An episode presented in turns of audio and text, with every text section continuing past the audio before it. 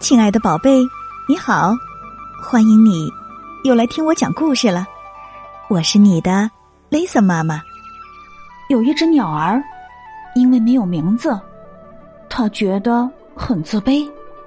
在自卑的大嘴鸟身上，发生了哪些有趣的故事呢？现在呀，就让我们一起来认识大嘴鸟大嘴。从前。有一只鸟儿，它没有名字，它的嘴巴又大又长，浑身黑漆漆的，只有双眼有一点白色。那些有名字的动物都爱嘲笑这只鸟儿，它很不开心。有一天，它决定离开这里，去别的地方生活。它翻过高山，渡过大河。最后，来到了一个忙碌的地方，那儿尘土飞扬，每个人都在工作。这只鸟儿也想干活，于是他去见了一个老板。老板坐在大大的办公桌后面，给了鸟儿一些建议。一开始，他试了试劈柴，可是又大又长的嘴巴总是挡住视线。后来，他又试了试办公室的工作，可是戴上圆顶礼帽，看起来哦傻傻的。最后，他试了试搬东西，他很喜欢这份工作，最重要的是，他能做得很好。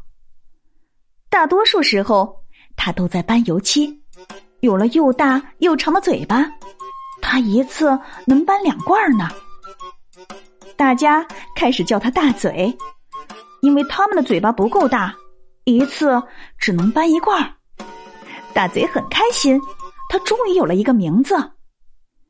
有一天，大嘴又在搬油漆，这一次他想搬三罐试试看。下楼梯时，他不小心跌了一跤，油漆全洒了，他全身沾满了橘色、红色。和白色的油漆，不管他怎么擦，都没法洗干净。他觉得自己很失败。在一个早晨，这座城市还没醒来的时候，他决定回原来的家里去。他渡过大河，翻过高山。当他披着一身漂亮的羽毛回到家时，谁也没有认出他来。大家问起他的名字。他没说他叫大嘴，那我们以后就叫你大嘴鸟了。大家建议道：“大嘴鸟对这个名字很满意。”大嘴鸟告诉大家，他就是原来那只没有名字的鸟儿，还给大家讲了自己的冒险故事，大家都笑了。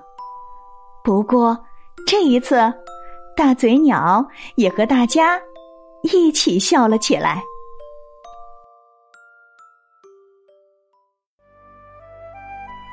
亲爱的宝贝，你叫什么名字呢？